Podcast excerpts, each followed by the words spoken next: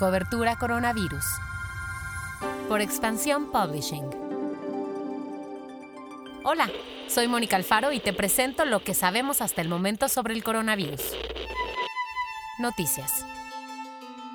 Por disposición oficial, los panteones de la Ciudad de México permanecerán cerrados durante las conmemoraciones por el Día de Muertos. La jefa de gobierno, Claudia Sheinbaum, dijo que esta medida se toma para evitar aglomeraciones y que es necesario implementarla debido a que en los últimos días la capital ha registrado un alza de contagios. De acuerdo con las cifras de anoche de la Secretaría de Salud, México ya tiene 895.326 contagios detectados de COVID. En cuanto al número de fallecimientos, lamentablemente ya son 89.171 a nivel nacional.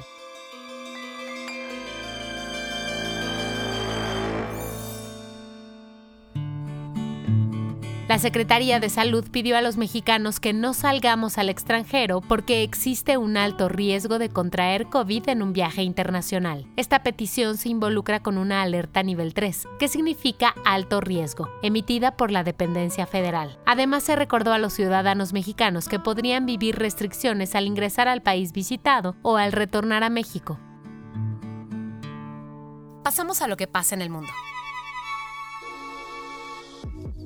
Más de la mitad de los pacientes con COVID-19 que fueron dados de alta de hospitales siguieron experimentando síntomas hasta meses después de haber sido dados de alta. Estas conclusiones son parte de los resultados de un estudio de pequeña escala realizado en Reino Unido. La investigación científica reporta que hubo anomalías en varios órganos después del contagio y que la inflamación persistente le siguió causando problemas por meses. La FDA de Estados Unidos autorizó la aprobación definitiva para que se use el medicamento Remdesivir como el primer tratamiento contra el COVID. Preventivamente, en mayo, este fármaco, que es el mayor antiviral de la farmacéutica Gilead, había recibido la autorización como tratamiento de emergencia. El anuncio de aprobación de la FDA fue emitido apenas unos días después de que un estudio respaldado por la OMS dijera que el Remdesivir, y les leo textualmente, parece tener poco o ningún efecto en los hospitalizados por COVID-19, como indican los índices de mortalidad, de inicio de asistencia respiratoria o de duración de estancia hospitalaria. Hasta la fecha, este es el único fármaco autorizado por el regulador estadounidense para tratar la enfermedad. Vacunas y tratamientos.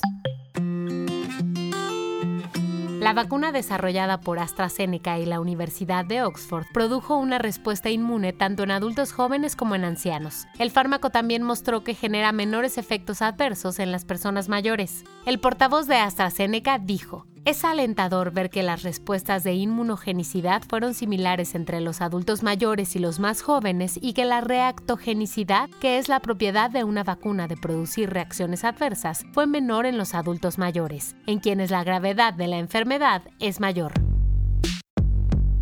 El guion de este podcast fue escrito por Giovanni Mac con información de las agencias Reuters y EFE. Recuerda que Expansión te sigue informando de lo que ocurre en México política y sanitariamente. Yo soy Mónica Alfaro y mañana regreso a contarte la información sobre la pandemia. Cuídate mucho.